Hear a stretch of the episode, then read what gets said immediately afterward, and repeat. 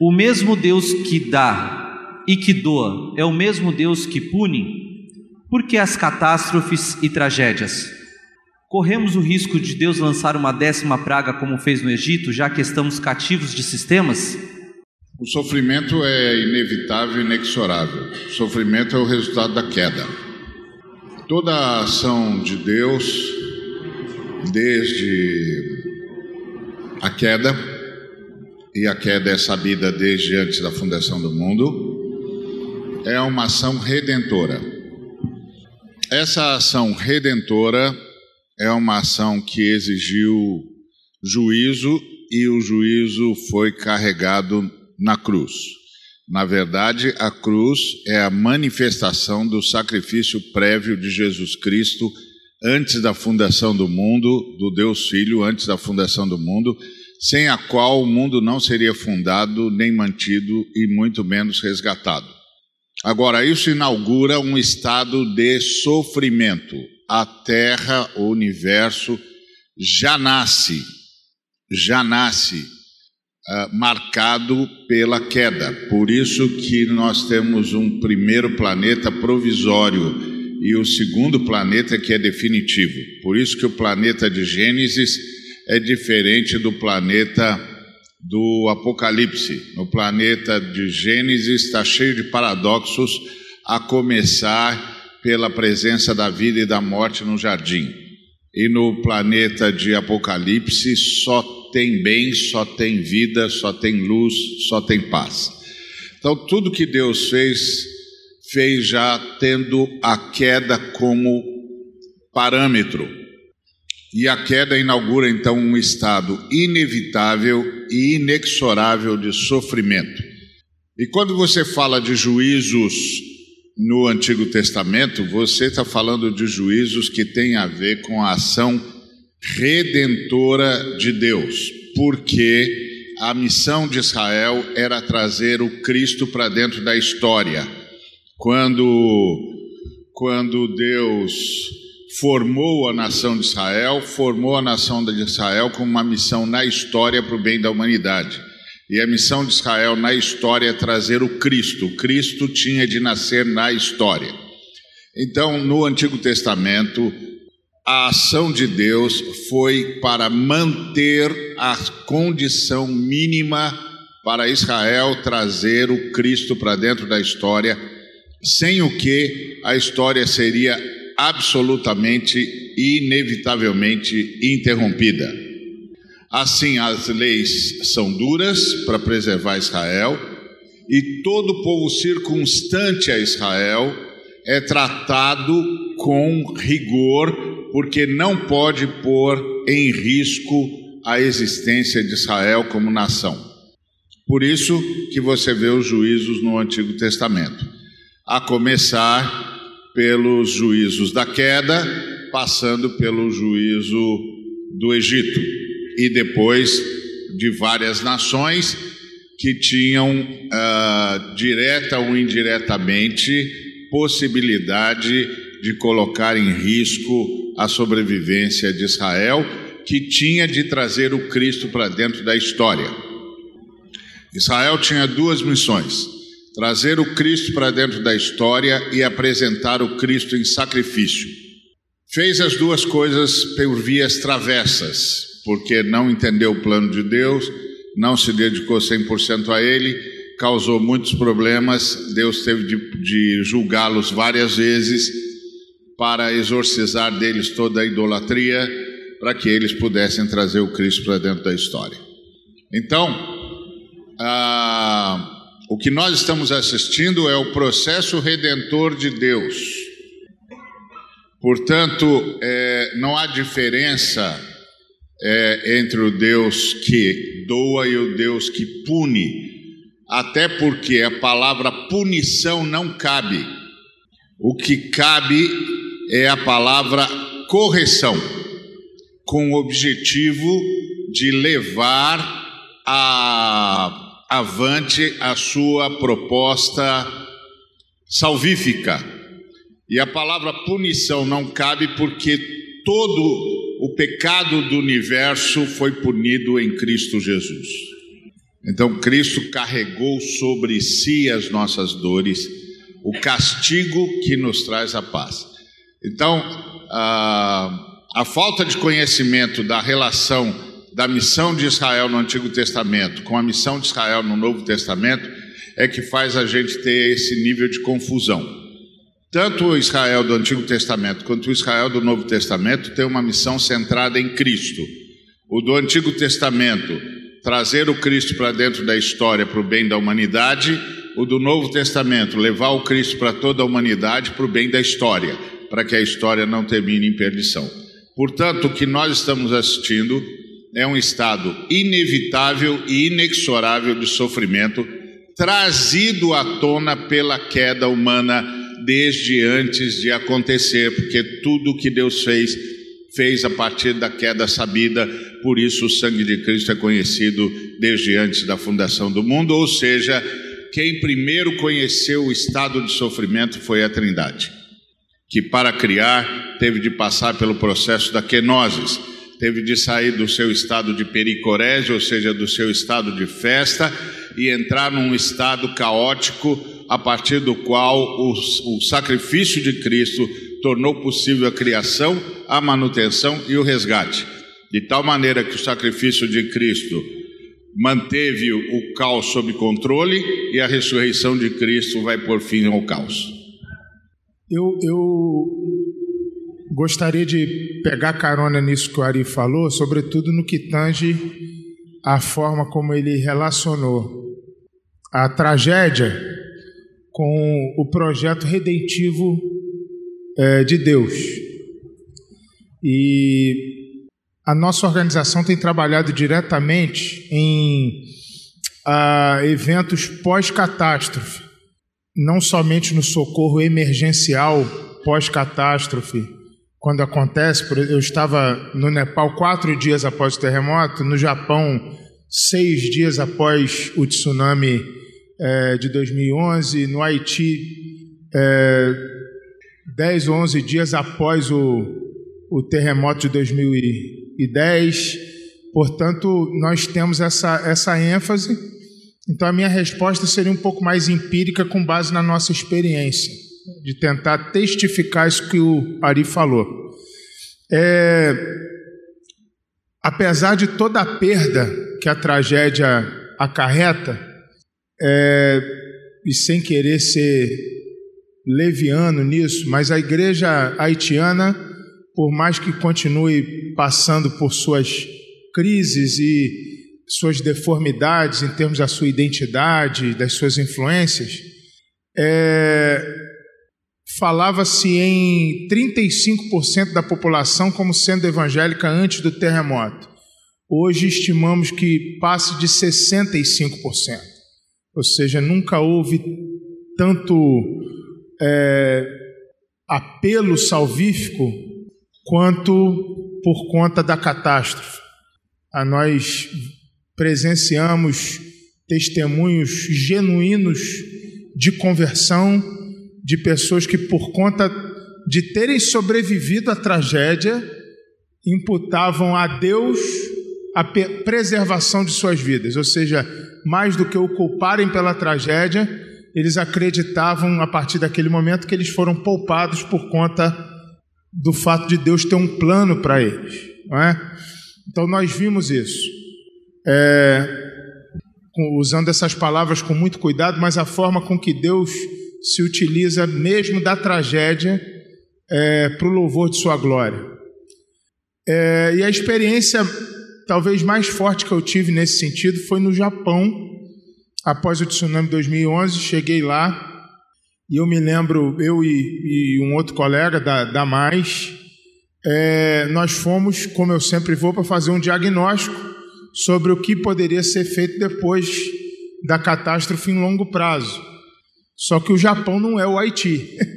Então a gente chegou, eu me lembro que na província de Fukushima, que foi bastante afetada, onde havia todo aquele risco de radiação e tudo. A gente chegou lá e caímos de meio de paraquedas numa reunião de ONGs é, que foram para trabalhar por conta do, do, do tsunami.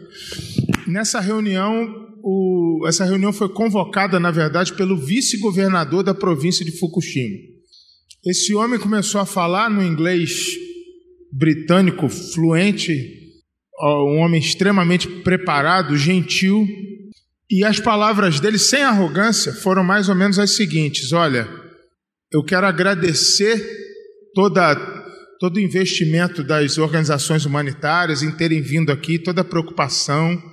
É, nós éramos ali, eu acho que 12 ou 13 organizações representadas, das quais três ou quatro no máximo tinham um cunho cristão. Nós, a Visão Mundial, acho que o Exército da Salvação, mas a maioria não. E nós estávamos ali ouvindo ele, ele falava: Olha, é, o, quero agradecer a presença, quero agradecer o engajamento, a gente fica emocionado diante dessa comoção mundial, mas eu preciso ser honesto com todos vocês.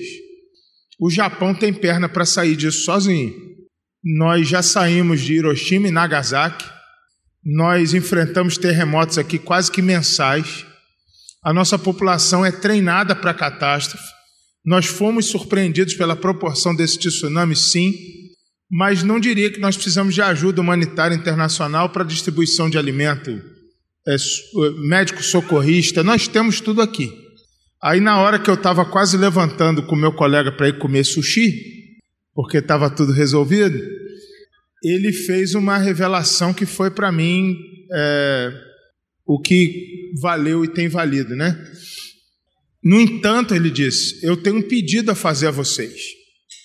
Nesse momento, aproximadamente 250 mil indivíduos de Fukushima, cidadãos da província de Fukushima, estão em abrigos. Os abrigos lá são escolas japonesas com Wi-Fi liberado e máquina de Coca-Cola, mas eles estão em abrigos.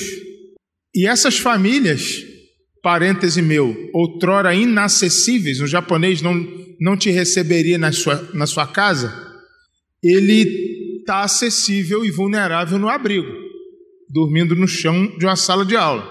Lá dá para entrar. Aí ele nos fez a seguinte revelação: na época esses dados eram confidenciais, agora já não são mais, foi publicado. Naquela ocasião se falava e mais de 30 mil mortos por conta do tsunami.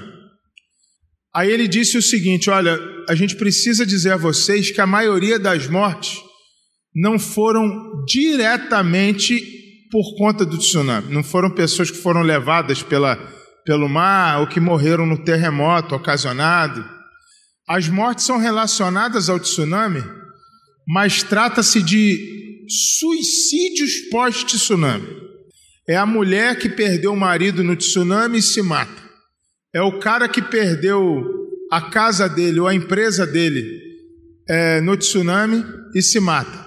É a cultura do samurai, do cortar barriga, do arakiri, cortar barriga em japonês. O samurai ele era capturado pelo exército inimigo. Geralmente essa captura era honrosa, de maneira que ele poderia, que ele era sustentado pelo exército inimigo e vivia como cativo. Aquele filme do Tom Cruise, O Último Samurai, é, transmite isso aí um pouquinho. Para não passar por essa humilhação de ser sustentado por outro, é dado a ele o direito de se matar pela própria honra. No Japão, um homem de meia idade perde o emprego, ele tem todo o benefício do governo, mas ele se mata para não depender disso. Então, o Japão, na ocasião, tinha o segundo maior índice de suicídio do mundo o índice de aproximadamente 38 mil casos de suicídio ao ano. Eu soube naquele dia.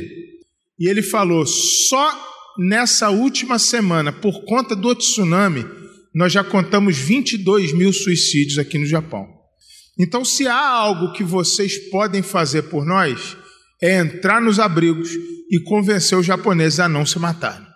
Aí nesse momento eu vi todas essas ONGs especializadas, um olhando para a cara do outro com susto e as ONGs cristãs fazendo assim debaixo da mesa, porque a gente tem o que fazer e tem o que dizer nessa hora. O trabalho da Mais no Japão se limitou a financiar viagens da comunidade nipo-brasileira cristã, que é a igreja brasileiras, a maior igreja cristã brasileira, cristã do Japão é a brasileira, a maior comunidade cristã do Japão é a brasileira. É, essas igrejas brasileiras, no entanto, os irmãos são é, têm pouco poder é, financeiro, né? eles trabalham em fábricas, são operários. Então, o nosso trabalho lá se ateve a manter financeiramente viagens evangelísticas dessas equipes das igrejas que já falam a língua, que já são da cultura, mesmo sendo brasileiros, são descendentes, né? É, decassegues. Então, essa esse nosso investimento foi em torno da evangelização dos japoneses em abrigos, o que seria impossível nas casas. E houve um crescimento legítimo, que eu não sei é, dar dados estatísticos aqui, mas houve um crescimento da igreja japonesa por conta do tsunami. Nunca houve uma oportunidade evangelística tão aberta e tão clara quanto na ocasião do tsunami. Então eu tenho convicção de que, por mais que nós não expliquemos a catástrofe, o projeto redentivo de Deus é sempre mantido. O mesmo Deus que dá e que doa é o mesmo Deus que pune, porque as catástrofes e a tragédia, corremos o risco de Deus lançar uma décima praga, como fez no Egito, já que estamos cativos de sistemas. Após a aula do Arizão e o depoimento do Freitas, Deus é bom e é por isso que ainda a gente vive para sofrer. Deus nos doou um universo perfeito, extraordinariamente perfeito, magnífico, conectado, muito bem conectado, completamente conectado, inteiro. É, e nós decidimos, como raça humana no jardim, uh, seguir um outro caminho. Então, nós, como raça humana, Adão e Eva, sob o coaching da serpente, uh, decidimos seguir uma outra direção. E a raça humana então convocou Deus e diz assim: Olha, após só um encontro de coaching, pelo que a gente percebe ali no texto, pelo menos, né? Falou assim: ó, daqui para frente é com a gente.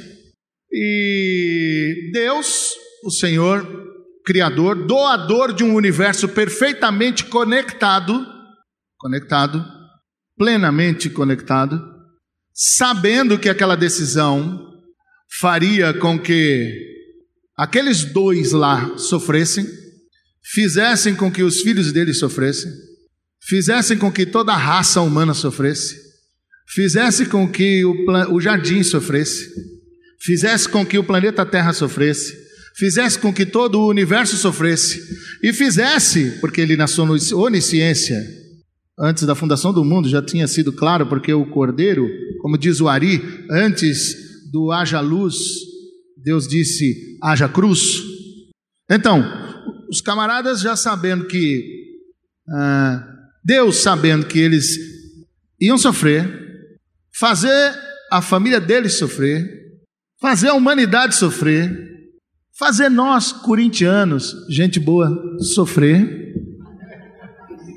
porque o pessoal fala que corintiano é sofredor, está explicado aí, lá, nesses dois mané, né, certo? Por isso que eles vão sofrer. Tá certo? Mané pela igreja sofredor. Isso, vocês também, pela igreja sofredor, todo mundo, todo mundo sofrer. Sabendo de tudo, Deus sabendo que todo mundo ia sofrer, a terra, o universo todo sofrer. Aí so, sofrer, o próprio Deus sabendo, né? E já sofrendo com aquela decisão, ele poderia ter feito o que ali? Pensa como Deus é bom em nos deixar sofrer. Podia chegar ali e fazer o quê? Queima tudo, acaba com tudo, já queima a árvore, frita serpente, frita os dois, acaba com tudo. Mas não, é. Vou deixar vocês sofrer e vou continuar com vocês aí. Por quê? Porque o cordeiro já tinha sido morto antes da fundação do mundo. Então, Arizão explicou muito bem que antes, no Velho Testamento, toda aquela saga da sombra antes do Cristo no Calvário e pós-ressurreto de forma extraordinária se manifesta. Mas agora o que, que a gente experimenta nas catástrofes, se não tão somente a reverberação de uma decisão, de uma decisão de alguém que falou assim: não, nós vamos seguir pelo nosso caminho, e isso está reverberando até agora, e vai continuar reverberando. E isso reverbera não somente nas catástrofes, mas reverbera inclusive dentro da construção sociológica, dentro da construção dos seres humanos da forma como os seres humanos se organizam, da forma como a maldade humana toma proporção de construção de sociedade. Então nada mais é do que do que uma reverberação de uma decisão como humanidade, que graças a Deus tem aí essa bondade de um Deus que se doou, que se entregou e que antes da fundação do mundo o Cordeiro já se deu e se doou e se entregou e que na plenitude dos tempos se manifestou e se entregou de maneira poderosa. O terceiro dia ressuscitou, vive está para todo sempre e está em nós para a gente poder lutar e reverter todo esse processo. Em meio às catástrofes, onde o processo redentivo se manifesta com elas ou sem elas, para a glória de Deus Pai, para todos sempre. Amém.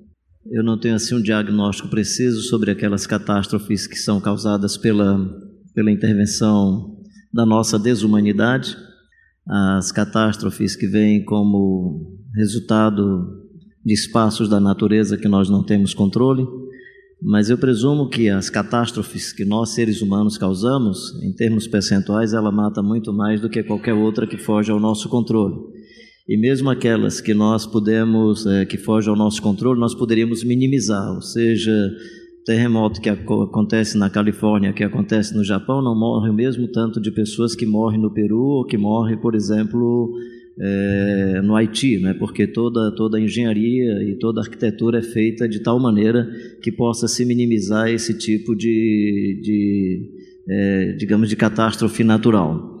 Ah, Para mim, a grande questão é como é que nós podemos interferir nesse tipo de situação. Né? Então, a catástrofe das guerras é, urbanas, a catástrofe das guerras é, por interesses de diamante e de petróleo, como Angola, por exemplo, foi vítima disso por muito tempo, dado o interesse pelo diamante e do petróleo da antiga União Soviética e Estados Unidos, e gerou morte de muita gente. Então, que providências nós precisamos tomar do ponto de vista da, é, digamos, de uma reorganização da sociedade de tal forma que essas situações pudessem ser minimizadas. A minha cidade tem uma catástrofe terrível. sou, da, sou de Fortaleza e Fortaleza, Recife e Maceió disputam todo ano o maior percentual de assassinato contra adolescentes algumas questões que se levantam sobre Fortaleza. Uma delas é que é uma das cidades mais injustas do mundo, ou seja, o bairro da Aldeota detém o IDH que só alguns países da Europa têm, o Índice de Desenvolvimento Humano. E alguns bairros que têm o índice mais gritante, mais chocante, é, a semelhança de algumas regiões afroasiáticas, especialmente em se tratando dos bolsões de pobreza. Então, esse fosso, esse abismo de injustiça pode ser um dos fatores. Uma outra probabilidade é a, o processo de favelização e de pessoas morando em bairros sem nenhum tipo de autorização ou sem nenhum tipo de regra mínima para que ele se sinta cidadão é, possuindo um pedaço de terra, faz com que nesse, entre aspas, nessa clandestinidade, no entreveiro com o vizinho ou em qualquer outra situação, ele não vai buscar uma, um órgão público para denunciar a situação, porque ele é também uma, uma pessoa que está à margem das regras da sociedade. Então, isso pode gerar essa violência. Ou seja, nós temos uma catástrofe que está aí estabelecida e que a gente tem, eu presumo, a capacidade, o poder de intervenção e poderíamos já ir tomando essas iniciativas. Sobre como é essas outras terremotos, né, furacão, é, Imagina só, né, por conta da fertilidade do solo de um vulcão, você morar nas encostas de um vulcão. Eu honestamente eu não iria para aí, né? eu não iria morar aí. Você e aí vem o outro lado que não é essa iniciativa e esse fascínio para é ter uma renda econômica melhor, é o outro fato de não se ter condições de moradia, e aí você vai para as áreas de risco, de risco né? então você vai para as encostas das montanhas, vai para as beiras do, do, dos rios urbanos, e aí a sua vida se torna muito mais vulnerável e as catástrofes sobre essas pessoas vão ser muito mais acentuadas. Ah, creio que uma resposta que nós precisamos dar à pergunta é o que é que nós podemos fazer diante das catástrofes que nós causamos, que são catástrofes provocadas pelo nosso eh, inadequado manejo do meio ambiente. Eh, quais são as iniciativas que nós podemos tomar quando nós eh, provocamos as situações e mesmo nessas outras situações mais dramáticas que nós não temos explicação, como fazer dessa tragédia uma oportunidade de serviço e de expressar a graça, o amor de Deus e a bondade de Deus.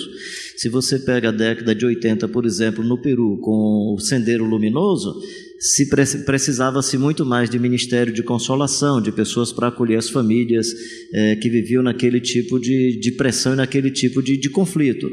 Uma minimização do conflito diminuiu a catástrofe, diminuiu a catástrofe.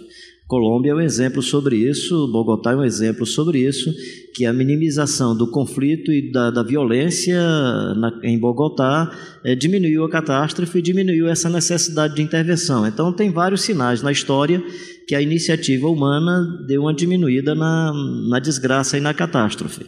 Quais são as nossas ações, que são ações filantrópicas e que não resolvem o problema, e quais são as ações mais de fundo que vão tratar das questões da injustiça, é, dos processos em que seres humanos, querendo tirar proveito dos outros, geram as situações que nós estamos vivendo.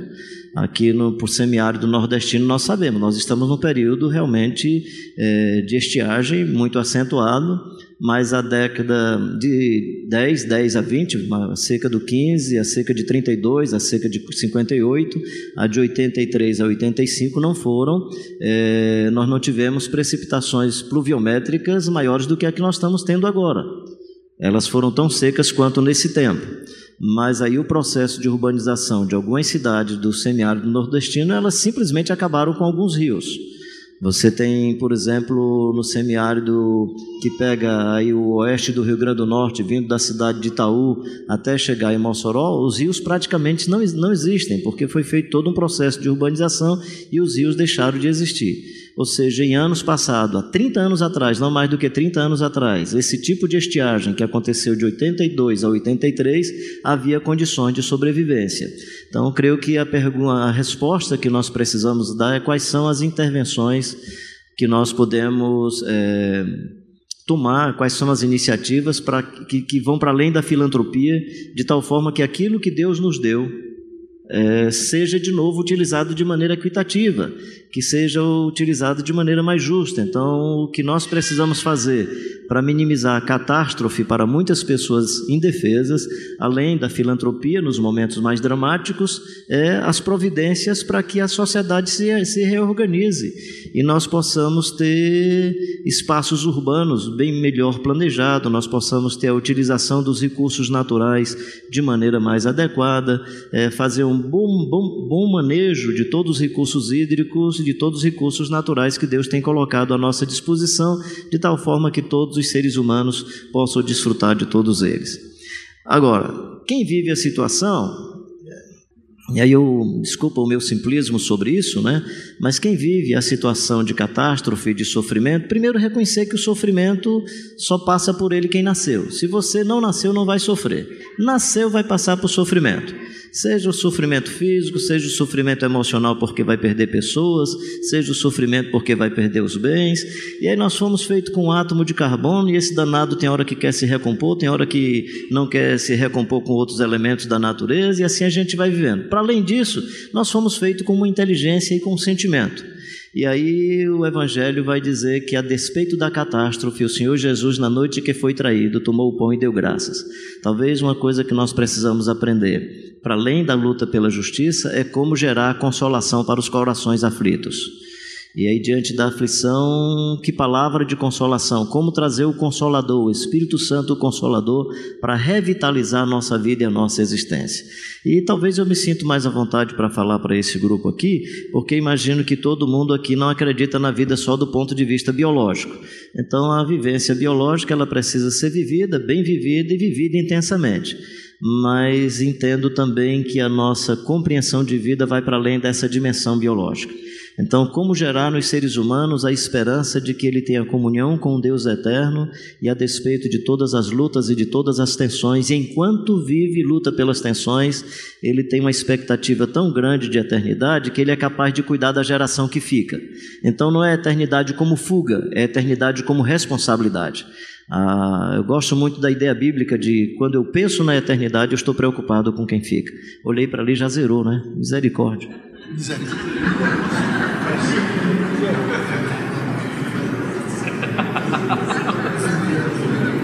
Ainda tem cara que faz a gente ficar assim, além de da tribulação, ainda fica tribulado. Carlinhos, e faz cinco minutos que você já tinha terminado. Misericórdia, cara.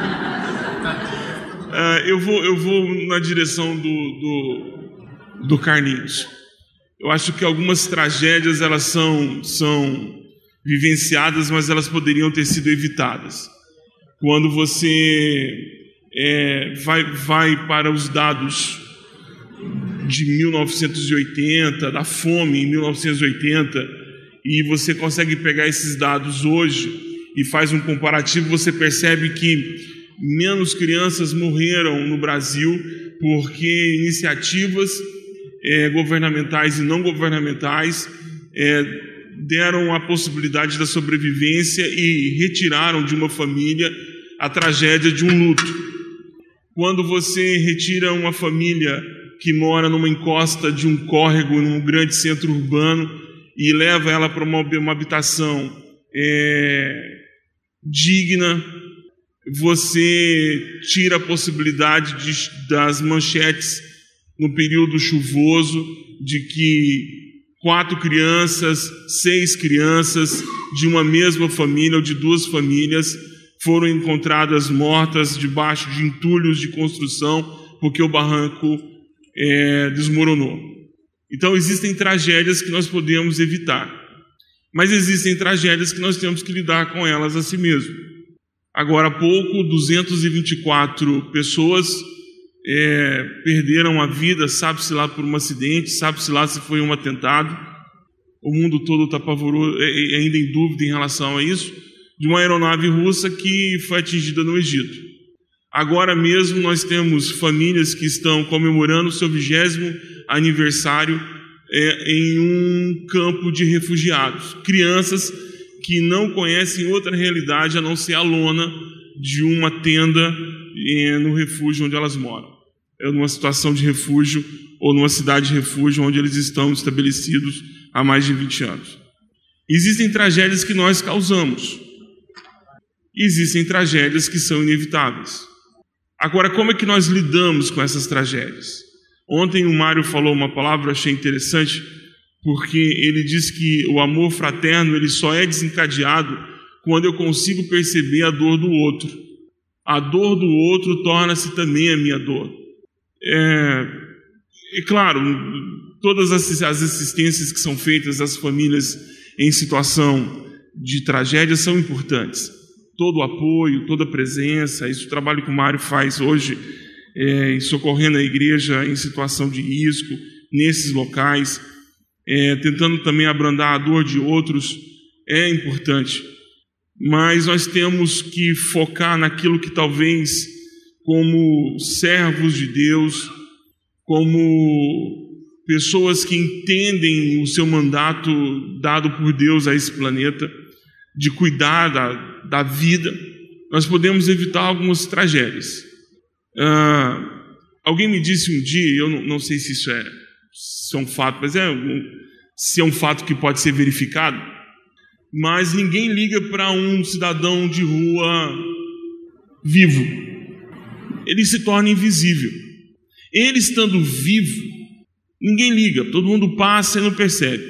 Mas se ele amanhece morto, tem pessoas que são capazes de ficar por horas esperando a chegada do rabecão, do IML.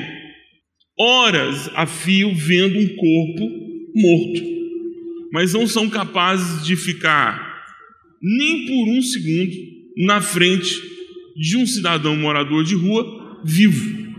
Aí nós vemos a notícia e pensamos, é uma tragédia. Mas a tragédia estava lá, todos os dias, em nossas esquinas. E alguns dormindo debaixo da maquise da igreja. Então, é, eu acho que extrapolar, é, tentando dar a Deus a assinatura das tragédias, eu acho que é, que é um caminho meio perigoso. Só, é, só foi tragédia aquilo que aconteceu com o tsunami lá em. Já termino, viu? Lá na Indonésia, porque morreram brancos. Muitos brancos. Muitos turistas morreram. Porque a tragédia lá é cotidiana. Gente morando muito mal em situação de risco. Há muitos anos.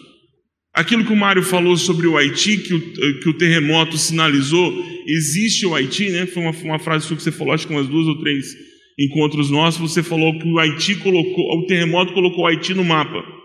Mas se morre criança no Haiti há séculos, situação de penúria, as tragédias são cotidianas. Eu entendo que talvez a assinatura de Deus, eu posso estar aqui equivocado em relação a isso, é sinalizar para a humanidade aquilo que nós estamos tornando invisível para nós. Eu acho que as tragédias elas funcionam como sinalizadores para que a nossa, nossos olhos voltem de novo para a vida e voltem para o outro.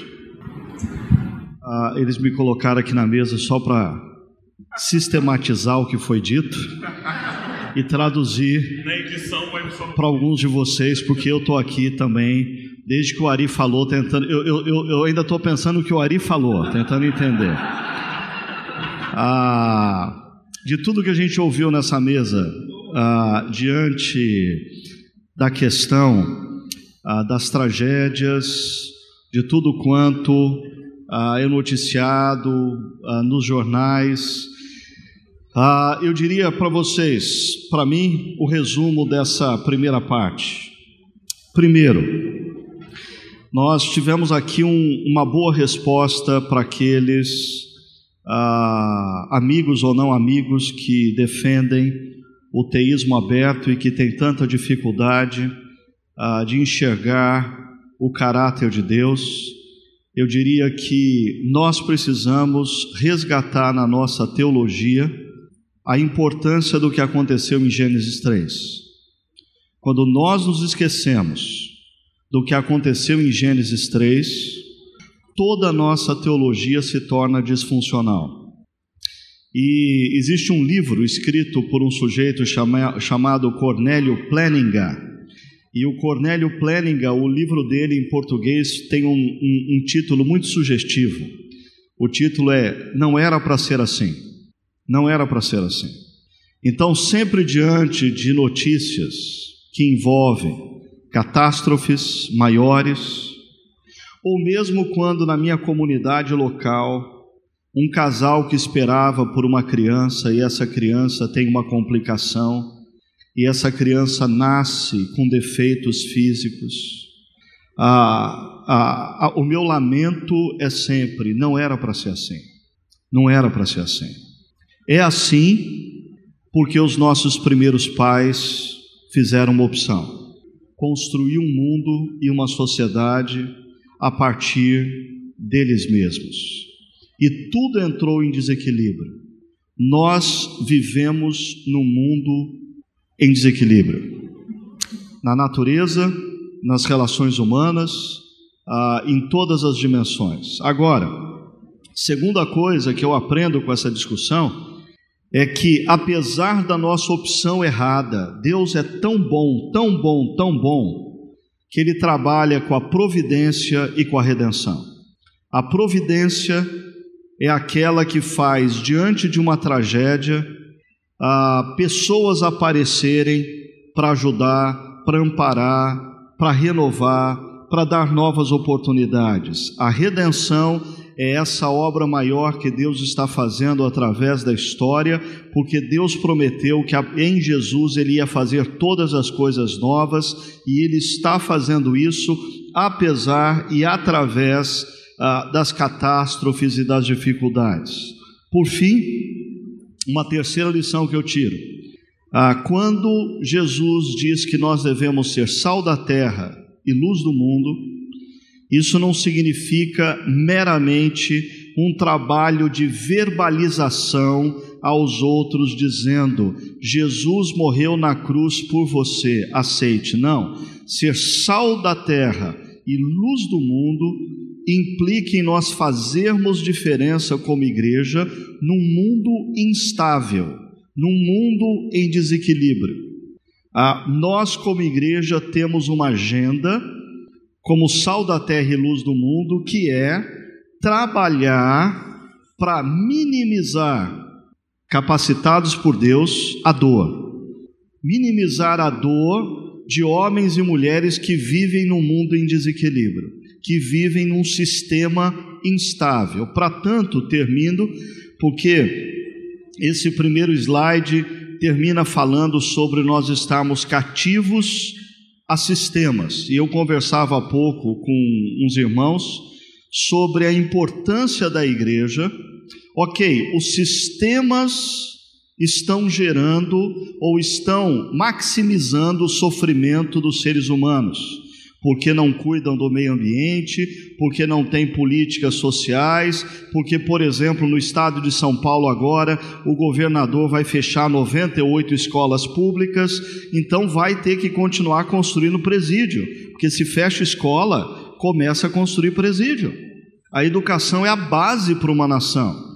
Ah, agora, se nós estamos cativos num sistema, como igreja, nós precisamos acordar para o fato de que nós precisamos atuar junto àqueles que sofrem por causa do sistema, mas nós precisamos atuar também junto àqueles que detêm o sistema. Ah, porque senão você vai ficar tirando gente que está sendo morta pela máquina, mas você nunca vai desligar a máquina. Então, ser sal da terra e luz do mundo implica em minimizar a dor, indo ao encontro daqueles que estão sofrendo, mas também indo ao encontro daqueles que detêm o poder para mudar o rumo uh, de muitas das coisas que estão acontecendo na nossa sociedade no nosso mundo.